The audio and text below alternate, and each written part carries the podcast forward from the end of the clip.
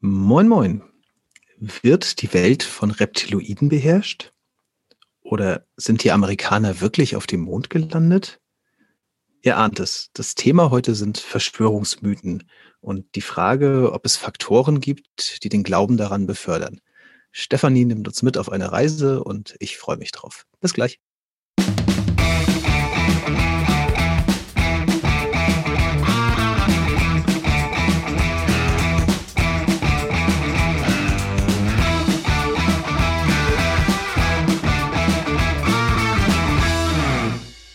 Ja, moin und herzlich willkommen zu Psychotrip in 80 Folgen durch die Welt der Psychologie.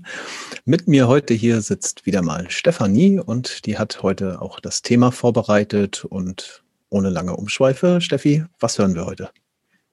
Starte ich mal direkt rein. Wir erfüllen heute ein Wunschthema und zwar das äh, Thema Verschwörungsmythen. Und ich habe mich im Vorfeld mal auf die Suche begeben, was es da alles so gibt. Und ähm, daran will ich dich unbedingt teilhaben lassen. Denn es gibt die verrücktesten Dinge. Wenn du irgendwas nicht kennst, kannst du gleich mal winken oder eine Rückmeldung geben. Dann können wir mal kurz aufklären, was sich dahinter verbirgt. Ich freue also. mich jetzt schon. Das äh, ist ein halbes Hobby von mir, Verschwörungstheorien zu lesen. Ich finde die super. Und dann haben wir viel zu besprechen. Vielleicht kennst du auch noch mehr, als ich hier auf der Liste habe. Also, wir haben natürlich ähm, Hexen und Hexenverbrennungen in dem Zusammenhang äh, aus ja eher der mittelalterlichen Zeit. Dann haben wir Flat Earther.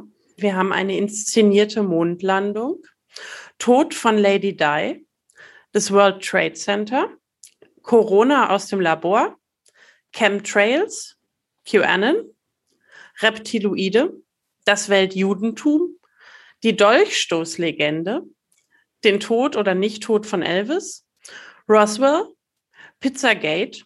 Und die gestohlene Wahl zum US-Präsidenten. Jetzt habe ich dich an ein oder zwei Stellen blinkern sehen. Äh, Möchtest du die jetzt alle noch erklären? Auf keinen Fall. Ah. Nur falls du irgendeine davon nicht kennst oder noch welche hast, die dir besonders am Herzen liegen und du dir unsere Liste vervollständigen möchtest. Ähm, also Roswell sagte mir nichts. Äh, Reptiloide kenne ich bestenfalls aus Fantasy-Romanen und äh, zumindest aus aktuellem Kontext äh, würde ich noch dazu werfen, dass die Mikrochips in Impfungen und ähnliches ja auch gerade hohe Wellen oh, schlagen. Die sind auch gut. Ja, Roswell war, glaube ich, die Landung von äh, Aliens. Und äh, das zweite waren die Reptiloide, die sind ein Knüller. Zentrale Politiker und äh, andere relevante Figuren auf unserer Welt sind ersetzt worden durch Reptiloide, die langsam die Weltherrschaft übernehmen, zum Beispiel Angela Merkel. Ah, ich glaube, die Futurama-Folge habe ich gesehen, ja. Okay, aber du wolltest uns bestimmt jetzt nicht äh, die ganzen Verschwörungen erklären. Ich war kurz davor, aber dann dachte ich, wir haben ja entschieden, dass wir uns kurz fassen. Also lasse ich das mal und setze äh, umfangreiches Vorwissen voraus. Ich hatte recht. Bei mir zumindest. das reicht mir. Ähm, dann noch zu dem Punkt, ich habe am Anfang gesagt, ich möchte über Verschwörungsmythen reden. Und die meisten werden das eher unter Verschwörungstheorien kennen. Andere Begrifflichkeiten in dem Zusammenhang sind Verschwörungsideologie, Verschwörungserzählung oder eben Verschwörungsmythen. Was spricht gegen den Begriff Theorie? Theorie ist eben ein Begriff aus der Wissenschaft. Eine Theorie lässt sich wissenschaftlich testen. Wenn es Gegenargumente gibt oder Beweise dagegen gefunden werden, dann wird eine Theorie wieder verworfen. Ähm, das ist hier ja nicht der Fall. Es soll nicht geprüft und bestätigt oder widerlegt werden, sondern es geht schon um reine Behauptungen und um Meinungen. Verschwörungsideologie trifft den Sachverhalt auch nicht so ganz, ähm, denn eine Ideologie umfasst eine gesamte Weltanschauung, die eben auch Grundeinstellungen und Wertungen umfasst. Und ähm, das in dem Zusammenhang auch ähm, im Fokus steht, dass politische und wirtschaftliche Ziele erreicht werden. Deshalb sprechen viele ExpertInnen inzwischen von Verschwörungserzählungen oder Verschwörungsmythen und ich versuche das auch konsequent durchzuhalten und hoffe, ich falle nicht in diesen Begriff Verschwörungstheorie zurück. Äh, kann ich aber auch nicht versprechen, dass mir das nicht mal passiert. Dann vielleicht mal auf diesen Punkt, ähm, was sind so Kernelemente von Verschwörungserzählungen oder wie sind die meistens aufgebaut? Da habe ich mal nachgesucht. Ähm, würde mich aber interessieren, fallen dir so Punkte ein, wo du sagst, ey, die müssen auf jeden Fall drin sein, damit das ein Verschwörungsmythos ist? Ja, ich glaube, der, der Hauptpunkt ist ja meistens die nicht faktisch nachweisbare ähm, Geschichte. Also ich, es ist ja schwer, eine, einen Verschwörungsmythos aufrechtzuerhalten, wenn er objektiv überprüfbar ist.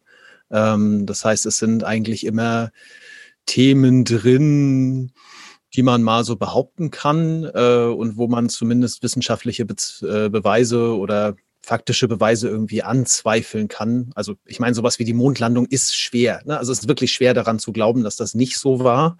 Ähm, aber wenn man halt sagt, es ist wirklich alles gefälscht gewesen, ähm, dann kommt man da irgendwann hin. Also das wäre so mein Kriterium. Du hast den zentralen Begriff reingeworfen, Zweifel. Also, so wenn man auf so eine Schrittfolge schaut, ist es meistens so, ein schreckliches Ereignis wird benannt oder das Ereignis wird benannt und dann werden Zweifel gesät könnte es nicht auch sein, das oder habt ihr nicht schon mal drüber nachgedacht, das oder ob? Und dann proklamiert man eben diese Verschwörungserzählung, diesen Verschwörungsmythos und stellt dann noch entweder explizit oder implizit die ProfiteurInnen heraus. Also wer hat was davon? Das ist auch ganz wichtig, dass man da quasi eine Gruppe oder Personen benennt, die davon was haben. Und was dann noch wichtig ist, ist, dass durch Wiederholung der Anschein von Wahrheit entsteht. Also je häufiger Dinge wiederholt werden, man erinnert sich äh, an Trump und Alternative Facts, wie das äh, medial beschönigt häufig genannt wurde, da ist auch durch viel Wiederholung ein Anschein von Wahrheit erweckt worden. Ich habe einen schönen Vergleich gefunden, dass Verschwörungsmythen so ein bisschen wie Babuschka-Puppen sind. Also in jeder Erzählung steckt noch eine Erzählung, steckt noch eine Erzählung und so weiter. Und das ähm, ja überrascht auch nicht so wirklich, weil man eben eine große Welterklärung und einen Glauben an einen großen geheimen Plan nicht mit einer einfachen Erklärung bedienen kann, sondern es braucht immer eine Erklärung in der Erklärung in der Erklärung. Darum hat mir dieses Bild so gut gefallen. Mhm. Mhm. Also es, ähm, vielleicht nochmal kurz reingeworfen, mhm. es, es, wandert dann ja meistens auch. Ne? Also ich glaube, das ist das, was du meinst. Also ich lande dann von äh, bei der Impfung ist irgendwie äh, ist irgendwas faul, dann dabei, warum Corona an sich schon irgendwie spooky ist und warum eigentlich Politiker allgemein im Zweifel. Ne? Und das also das meinst du? Mhm, genau. Hm, okay. Also steckt immer noch was dahinter, noch was dahinter und irgendwie hängt alles miteinander zusammen, um eine große Welterklärung hinzubekommen. Und da habe ich mal recherchiert und versucht herauszufinden, seit wann das untersucht wird. Und eine Zahl, die ich gefunden habe, ist 1994. Da scheint es von einem Herrn äh, Ted Goertzel eine erste Studie gegeben zu haben zu dem Thema Verschwörungsmythen. Es ist also anscheinend eine sehr junge Disziplin. Das änderte sich aber 2008, da ist das ganze Thema in Mode in Anführungszeichen gekommen und äh, US-amerikanische PsychologInnen äh, Whitson und Galinsky haben in einer ziemlich angesehenen wissenschaftlichen Fachzeitschrift ähm, in Science einen Aufsatz veröffentlicht zu dem Thema. Und der hieß Lacking Control Increases Illusion Evolutionary Pattern Perception. Das war der Startpunkt. Okay. Äh, kannst du das immer kurz, ich habe es nur halb verstanden, kannst du es kurz einmal auf Deutsch? Mhm. Mm, die haben eine Studie veröffentlicht, die übersetzt heißt, ähm, Kontrollverlust oder das Nichthaben von Kontrolle steigert ähm, illusionsartige, also ja, nicht echte Wahrnehmung von Mustern in Bildern. Okay. Also wenn ich das Gefühl habe, ich habe weniger Kontrolle, ich habe weniger Einfluss, ähm, habe ich ein gesteigertes Gefühl davon, Muster in Bildern zu entdecken und quasi Sinn rein zu konstruieren. Also so, so habe ich mir das so übersetzt. Jesusbild auf der Toastbrotscheibe. Schönes Bild, lasse ich so stehen. Gibt es. Also gab es ganz tolle Bilder von. Und ähm, das Ganze macht natürlich nur so richtig Spaß, wenn man sich auch Erklärungsansätze anschaut. Ähm, und ich habe mir einen anderen Podcast angehört, in dem ein Dr. Michael Oellinger zu Wort kam, der unterschiedliche Erklärungsansätze auch aufgeworfen hat und habe nochmal geschaut, was es insgesamt für Erklärungsansätze gibt. Und insgesamt habe ich drei gefunden, wenn ich äh, da einen Überblick geben würde, und zwar einmal epistemische Bedürfnisse, also das Streben nach dem Verstehen. Sozial ähm, ganz kurz, Erklär Erklärungen für das Glauben an Verschwörungstheorien oder das in die Welt setzen? Wiederhol nochmal die Frage. Du, äh, du sagst, es gibt Erklärungsansätze für die Leute, die an Verschwörungsmythen, Entschuldigung, Verschwörungsmythen glauben, äh, oder für diejenigen, die sich die ausdenken, also die sie überhaupt erstmal in die Welt setzen, weil sie kommen ja irgendwo her. Die daran glauben. Okay. Mhm. Also ich weiß nicht, ob die das so unterschieden haben, aber so habe ich es verstanden. Also der Glaube an Verschwörungsmythen, nicht das jetzt, ich bin die eine Person, die es bewusst in die Welt setzt. Mhm. Okay. Ja. Äh, genau. Also epistemische Bedürfnisse, also das Streben nach dem Verstehen, soziale Bedürfnisse, das Streben nach einer positiven Selbstwahrnehmung oder existenzielle Bedürfnisse, das Streben nach Kontrolle und Sicherheit. Und äh, ich glaube, das sind jetzt erstmal ziemlich allgemeine Oberbegriffe. Also was verbirgt sich hinter epistemisches Bedürfnis, das Streben nach dem Verstehen? Ähm, Menschen ordnen die Welt. Also sie neigen dazu, Muster da zu erkennen, wo manchmal keine sind, einfach um ein bisschen Struktur in der Welt zu haben, um irgendwie da Ordnung reinzubringen. Ich glaube, das, das kennt man gerade, wenn man sich in so Chaos-Situationen befindet, versucht man irgendwie klarzukommen und zu gucken, okay, was kenne ich hier, was sind Muster, wie funktioniert das Ganze? Und das ähm, belegt auch eine Studie, von einem Herrn, der Jan Wilhelm van Preuchen heißt, glaube ich ähm, gemeinsam mit Douglas und De Innocencio aus dem August 2017. Die haben nämlich Proband in ähm, abstrakte Gemälde gezeigt und auch hier haben die ProbandInnen wieder Muster entdeckt, die in diesen abstrakten Gemälden angeblich drin sind, selbst wenn diese Muster nicht existierten. Und die erklären sich das bei diesem epistemischen Bedürfnis so, dass der Mensch das Gefühl hat, Geschichten erzählen zu wollen, also irgendwie Sinn durch Geschichten zu konstruieren. Und die linke Hirnseite ist ja sprachnah und gut im Basteln kohärenter Geschichten und in der entwicklungspsychologischen Betrachtung sagt man, Kinder fangen ziemlich früh an, schon Geschichten zu erzählen. Also dem ganzen Agenten zuzuschreiben, kann man das auch nennen. Das heißt, Menschen, die handeln und die Einfluss nehmen. Also ich erzähle Geschichten, in denen Menschen quasi ursächlich sind für bestimmte Handlungen. Und Menschen, die dazu stärker neigen, auch wenn wir alle das haben, aber es gibt Leute, die dazu stärker neigen, die sind auch eher anfällig für Verschwörungsmythen. Das ist so das, was man hinter dem epistemischen Bedürfnis versteht. Da, ähm also das Verstehen, das, das klingt jetzt für mich danach, als wäre in dem Moment, also es geht ja irgendwie darum, ich, ich habe irgendwas, was ich nicht gut verstehe, was ich versuche mir zu erklären. Ähm, und äh, das klingt ja danach, als würde ich erstmal eigentlich nur Theorien austesten im Kopf. Also äh, was weiß ich, ich sehe irgendwo am, am Himmel einen weißen Streifen und den kann ich mir nicht erklären und deswegen habe ich erstmal ganz viele Theorien, wie der da hingekommen sein könnte. Eine davon wäre halt diese Chemtrails-Geschichte. Mhm. Ähm, und äh, dass ich dann vielleicht einfach nur bei irgendeiner Theorie hängen bleibe, weil ich an die besonders gerne glauben möchte. So habe ich das jetzt. Inwiefern das mit Theorien zu tun hat, weiß ich nicht. Ähm, aber in Bezug auf die Chemtrails, ich nehme wahr, die Welt ist nicht so, wie ich sie gerne hätte. Ich kann mir aber nicht alles erklären, zum Beispiel mhm. nicht jedes Verhalten von Menschen oder nicht alle schlimmen Dinge, die passieren. Und dann gibt es da oben diese Chemtrails in deren Erklärungsmuster am Himmel oder eben Kondensstreifen in unserem Erklärungsmuster.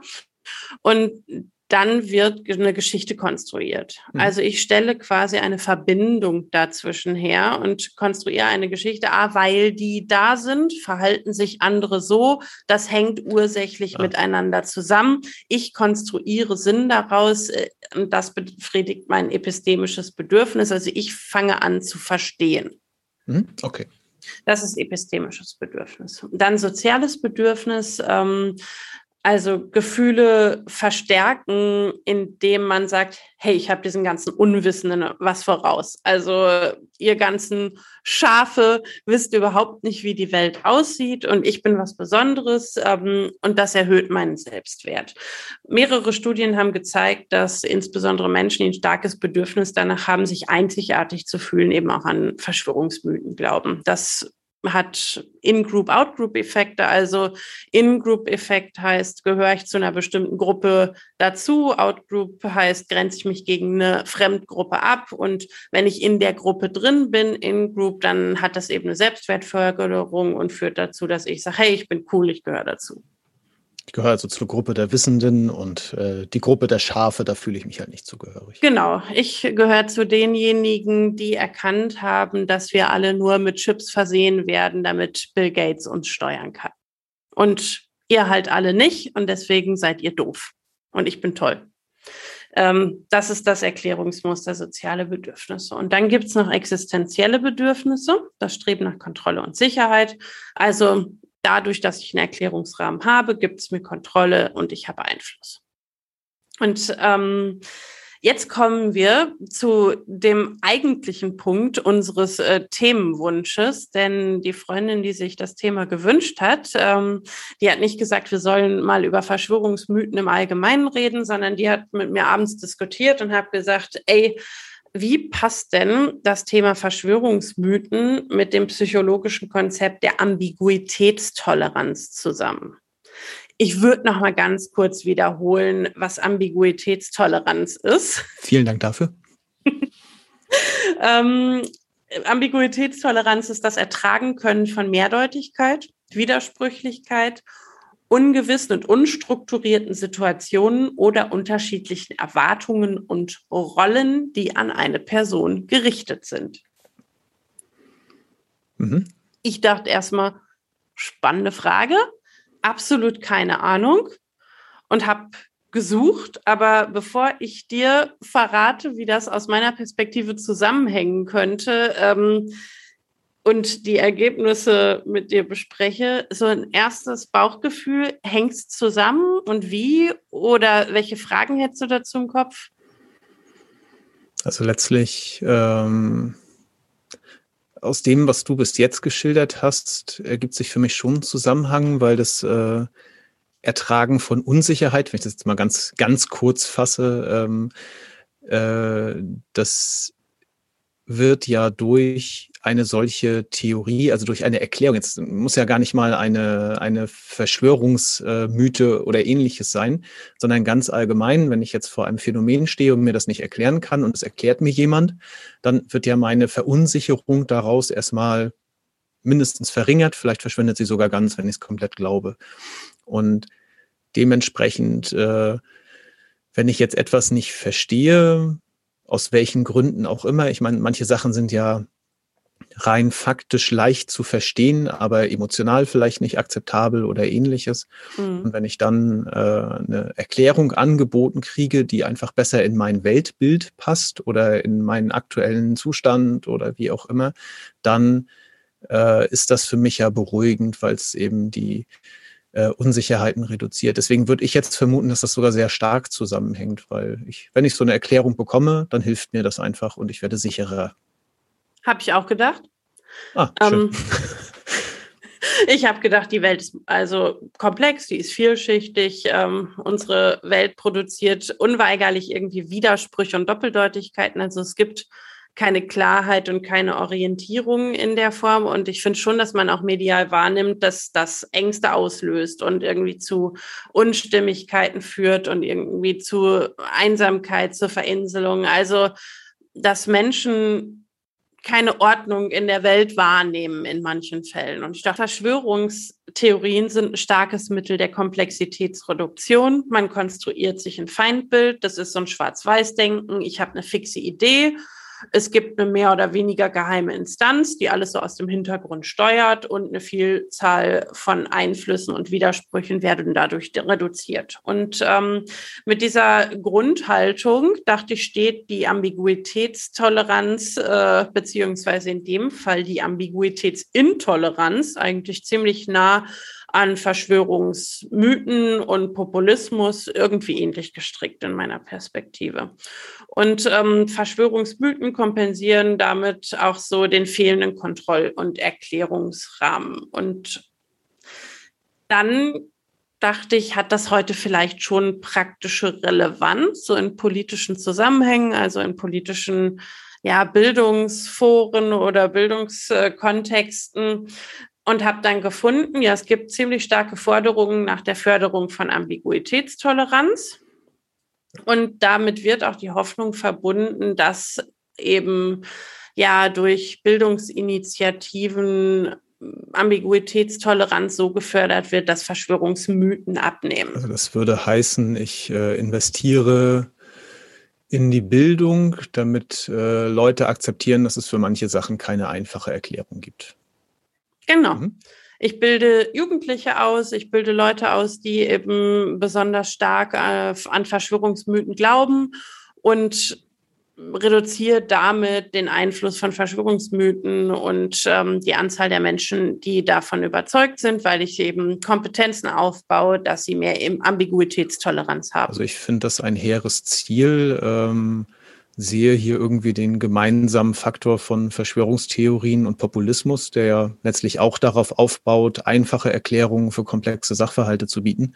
Und ähm, bin da ein bisschen, glaube ich, zu zu sehr Pessimist, um zu glauben, dass eine äh, kleine Bildungsinitiative oder auch eine größere Bildungsinitiative einen großartigen Einfluss darauf hätte. Und das Problem fängt ganz woanders an. So, Denn die investieren zwar in die Bildung und es gibt zahlreiche politische Bildungsprogramme, weil anscheinend viele Leute, genauso wie wir, dachten, hey, macht total Sinn, das hängt bestimmt zusammen. Den Effekt finden Studien nicht. Okay. Ich habe dann, ich also vielleicht habe ich mich versucht, vielleicht habe ich die falschen Studien gefunden, aber bei allem, was ich gefunden habe, kann dieser Zusammenhang nicht nachgewiesen werden. Ich habe mir Studien angesehen, zum Beispiel eine von Molding, Better the Devil You Know Than a World You Don't. Und die haben untersucht in zwei Studien erstens, ob das mit sozialer Isolation und Entfremdung zusammenhängt. Also der Glaube an also der Glaube an mhm. Verschwörungsmythen. Und äh, zweitens, ob es mit Unsicherheitsintoleranz, also quasi Ambiguitätstoleranz zusammenhängt. Ähm, es war ein Korrelationsdesign, also quasi die Frage dahinter, ey, wie hängt das alles zusammen und gibt es da Verbindungen zwischen den Konstrukten? Und ähm, die haben gefunden, es gibt signifikante Zusammenhänge zwischen sozialer Entfremdung und der Perspektive auf die Welt. Also Punkt eins, wenn ich mich aus einer Gesellschaft entfernt habe und auf die Welt so schaue, dass ich denke, boah, diese Welt ist wirklich ein böser Ort, es ist schlecht, es gibt böse Leute, die mir Böses wollen, dann habe ich einen stärkeren Hang zu Verschwörungsmythen. Das klingt jetzt erstmal so. logisch. Klingt total logisch. Und dann haben sie den zweiten Punkt untersucht und haben geguckt, hey, und hängt das Ganze auch mit Ambiguitätstoleranz zusammen? Nee, tut's nicht. Keine signifikanten Zusammenhänge. Also Du kannst davon überzeugt sein, dass die Welt ein schlechter Ort ist und dann glaubst du auch wahrscheinlicher an Verschwörungsmythen ähm, in einem korrelativen Verständnis. Aber es ist nicht so, dass wenn du eine niedrige Ambiguitätstoleranz hast, ähm, also wenn du Unsicherheit schlechter aushältst, du stärker an Verschwörungsmythen glaubst. Zumindest nicht in dieser Studie von Molding. Mhm. Habe ich gedacht, das kann ja nicht sein es gibt ja nicht x politische Bildungsprogramme und es ist so eine Augenscheinvalidität in diesem Gedanken drin, also Augenscheinvalidität, dass man denkt, ja, auf jeden Fall hängt das zusammen. Das macht mega Sinn. Habe ich weiter gesucht, also habe weiter nach Studien gesucht und es ist echt schwer, da was zu, zu finden, aber ich habe noch eine Meta-Analyse über sechs Studien gefunden. Die heißt Does Perceived Lack of Control Lead to Conspiracy Theory Beliefs von ähm, Stojanov, Behring und Halberstadt. Und die haben in ihren sechs Studien eine Meta-Analyse gemacht und ebenfalls keinen beobachtbaren Effekt in die Richtung rausgefunden, dass ähm, Kontrollerleben oder Ambiguitätstoleranz mit äh, einem verstärkten Glauben beziehungsweise einem weniger verstärkten Glauben an Verschwörungsmythen zusammenhängt. Also auch hier wieder keine signifikanten Ergebnisse. Und dann bin ich ein bisschen ernüchternd aus meiner Recherche rausgegangen, weil ich dachte, okay, ich bin da rein. Ich dachte, auf jeden Fall hängt das zusammen. Ich erzähle dir eine geile Geschichte, wie Ambiguitätstoleranz und Verschwörungsmythen zusammenhängen und wir denken, ha, wir haben einen tollen psychologischen Effekt gefunden, uns gelöst und stattdessen sitze ich hier und muss sagen, also ich glaube, irgendwie, es müsste zusammenhängen, aber es gibt dafür absolut keine Belege. Und wir jetzt ich, quasi an der Stelle des äh, typischen Wissenschaftlers, der seine These einer, einem wunderschönen Experiment unterzieht, nur um festzustellen, dass sie halt nicht stimmt. Es ist so enttäuschend. Und das heißt, diese ganzen Bildungsprogramme, die da in die Richtung Ambiguitätstoleranz aufgesetzt sind, sollten sich eigentlich viel mehr damit beschäftigen, Jugendlichen und Menschen, die in die Richtung unterwegs sind, ähm, ja eine andere Perspektive auf die Welt zu vermitteln. Also wie ändere ich die Grundhaltung eines Menschen der Welt gegenüber, dass sie eben kein böser Ort ist? Und äh, ja, damit gucke ich jetzt mal groß zu dir.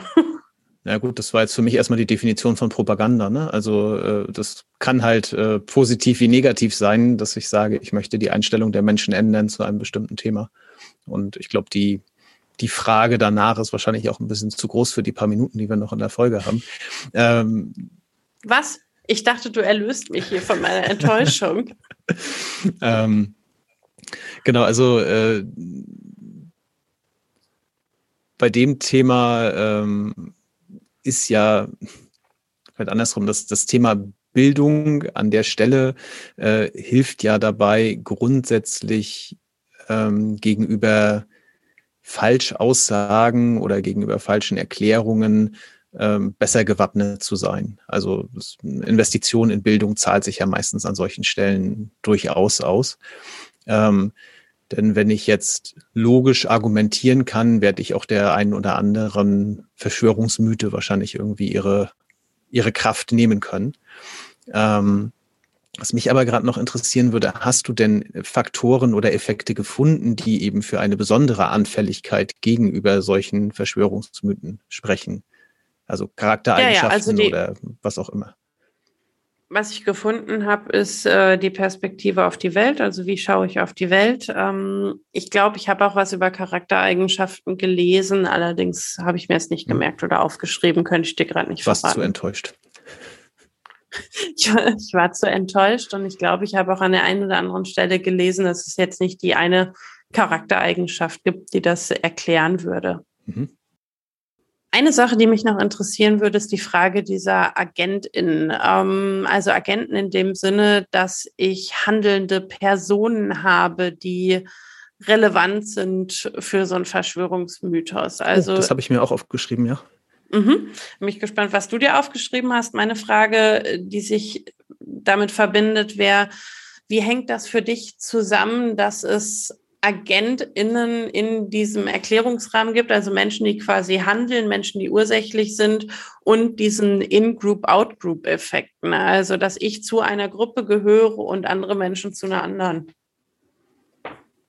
Okay, also ist beides zusammen quasi. Mhm. Ähm, also das, was ich mir aufgeschrieben hatte, erstmal, also ich, ich, gehe jetzt mal davon aus, dass wir das Gleiche meinen. Du hast vorhin gesagt, zu einer Verschwörungstheorie gehört zwangsläufig immer, dass ich jemanden habe, der etwas davon hat. Ja, ne? also mhm. ProfiteurInnen, genau. Genau, genau. Und äh, das wären jetzt quasi die AgentInnen, also das, die handelnden Personen dazu, ähm, das jetzt gemeint, ne? Genau, und mhm. ähm, in, im Falle von Verschwörungsmythen wird das Ganze eben häufig als ProfiteurInnen beschrieben. Im mhm. Sinne von so einer entwicklungspsychologischen Theorie wird häufig von AgentInnen gesprochen, also Menschen, die Dinge tun, und die ja ursächlich für bestimmte Reaktionen sind, für bestimmte mhm. Entwicklungen sind, also durch ihr Handeln Einfluss nehmen. Und ähm, jedes Kind kommt in die Phase beziehungsweise hat einen Entwicklungsschritt, wo es äh, übersteigertes Agententum gibt. Ähm, klingt erstmal komisch, aber heißt, dass ähm, gerade so wenn das Thema Agenten oder Handeln in der Welt, Wirkung in der Welt ähm, auftaucht, überinterpretiert wird und, und ja, zugeschrieben wird, dass Menschen Dinge beeinflussen können, die sie gar nicht beeinflussen können. Und bei manchen Leuten bleibt das ausgeprägter da als bei anderen. Und bei denjenigen, die eben häufiger sagen, oder ist jetzt eine Person ursächlich für das Geschehen, die haben eben auch häufiger einen Glauben an Verschwörungsmythen. Mhm. Jetzt war jetzt deine Frage, wie das mit Gruppenzugehörigkeit oder mhm. dem, wahrscheinlich dem Wunsch nach Gruppenzugehörigkeit äh, zusammenhängt. Und ja, das, was ich jetzt am ehesten mit Verschwörungsmythen verbinde, ist, dass ja dann irgendwelche Profiteure ausgesucht werden, zu denen ich ganz sicher nicht gehöre. Also seien es Politiker oder Angehörige einer bestimmten Religion oder wie auch immer. Ähm, und ich glaube, also ich dadurch hm, grenze ich mich ja gegen jemanden ab oder gegen eben eine Gruppe ab ähm, und baue gleichzeitig ein Feindbild auf. Ähm, mhm. Du meinst, dadurch stärke ich, also eine Outgroup funktioniert nur dann, wenn ich quasi AgentInnen, also Akteure habe, die handeln.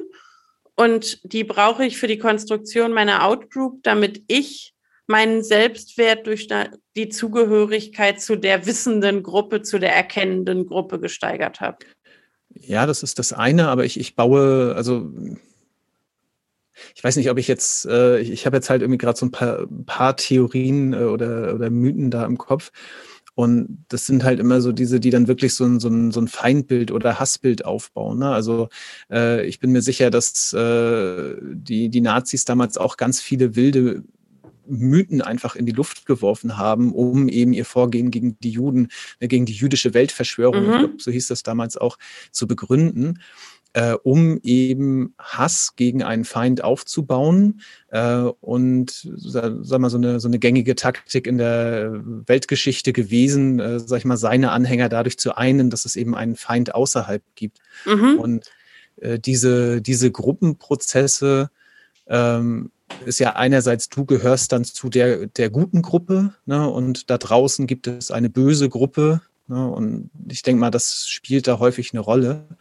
Aber äh, ja, ich finde diesen Aspekt, den du meintest, äh, also es gibt immer irgendwie einen Profiteur, finde ich sehr spannend, äh, auch ähm, im Nachhinein mal so ein paar äh, Mythen darauf abzuklopfen, wie weit das äh, wirklich immer auch ja ein, ein etwas Bösartiges ist. Ne? Also ich weiß mhm. zum Beispiel gerade nicht, was in der, in der These der, der oder die Profiteurin der Mondlandung ist. Ging es einfach nur die, darum, dass Amerika vor Russland da sein sollte? Mhm. Oder?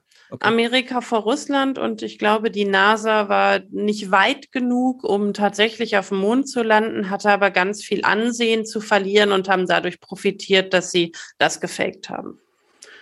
Okay. Und, und wer, ähm, wer hatte was davon, dass die Erde eine Scheibe ist? Das wäre jetzt ganz spannend. Das ist eine gute Frage. Mit der Theorie, äh, jetzt sage ich Theorie, ne? Weil mit, genau. dem, mit dem Mythos müssten wir uns noch beschäftigen. Aber ich meine, bei Lady Di ist es das britische Königshaus. Beim World Trade Center ist es die amerikanische Regierung. Bei Corona aus dem Labor sind, ist es die chinesische Regierung. Bei den Chemtrails ist es unsere Regierung. Bei den Reptiloiden sind es die Reptiloide. Das ist einfach, ja. Bei QAnon okay. habe ich ehrlich gesagt absolut keine Ahnung. Damit habe ich mich nicht ausgiebig genug beschäftigt. Aber wenn man so durchgeht, gibt es mhm. schon fast immer ProfiteurInnen. Und ich vermute mal, bei allen, die wir nicht so gut kennen, finden wir noch welche, wenn wir lang genug suchen. Hm. Ja, Im Zweifel ist es wahrscheinlich eher abstrakt. Ne? Also das, das Volk soll dumm gehalten werden und äh, irgendwo wird schon jemand sitzen, der was davon hat. Also, und da sind wir bei den mhm. Babuschka-Puppen, denn wenn du dann lang genug fragst, dann kommt es eben häufig doch zu einer Verknüpfung der unterschiedlichen Verschwörungsmythen. Oh ja. Weil sehr häufig ja dann am Ende es doch passiert, dass zum Beispiel diese große jüdische Weltverschwörung am Ende steht und mhm. sehr häufig eben dieser Antisemitismus das ist, was viele Verschwörungsmythen verbindet. Eine Sache, die ich mich noch gefragt habe, ist, äh, es gibt bei den Befürwortern von Verschwörungsmythen, äh, gibt es ja durchaus sehr viele, die das wirklich mit einer sehr hohen Vehemenz äh, mhm. verteidigen und ähm, ja, also einfach wirklich an dieser Mythe, an diesem Glauben festhalten wollen. Ähm, hast du dafür einen Grund gefunden?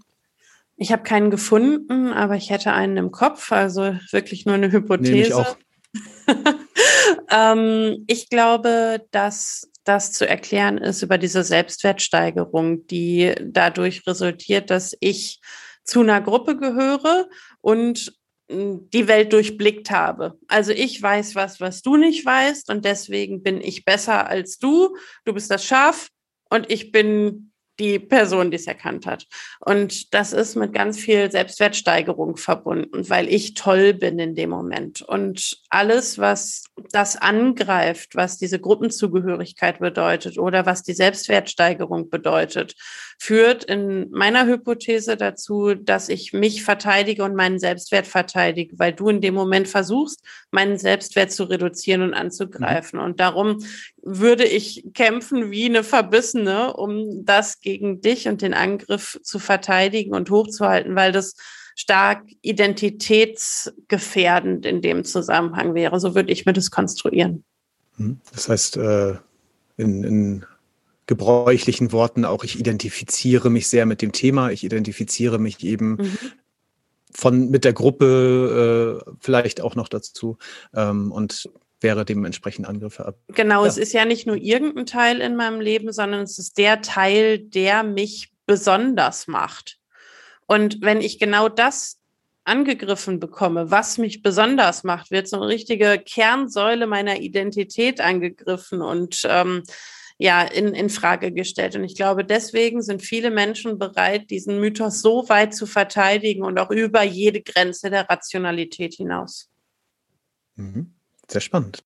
Also ich habe ich hab solche Diskussionen schon geführt und ich, ich finde es äh, spannend, äh, wie sehr diese Charakterisierung das Ganze trifft, weil wenn man dann irgendwo die zweite Nachfrage stellt, was mich wirklich interessiert hat, was jetzt so der Glaube dahinter ist, ähm, dann waren wir, glaube ich, dabei, dass das Wort Polizei eine eingetragene Wortmarke des Freistaates Bayern ist, weil das war dann die nächste These, die im Raum stand und äh, ja. Du hast viel zur Liste beizutragen. Ja, offensichtlich. Ähm, ich wollte es immer noch mal googeln, ob das wirklich stimmt. Mhm. Ich würde an dieser Stelle den Abschluss einleiten und dich fragen, was nimmst du aus der Diskussion mit, beziehungsweise aus dem, was wir heute angedacht und besprochen haben? Ja, äh, eigentlich der Punkt, wo ich eben schon war, nämlich diese Frage so, ähm, wer ist Profiteur der Verschwörung?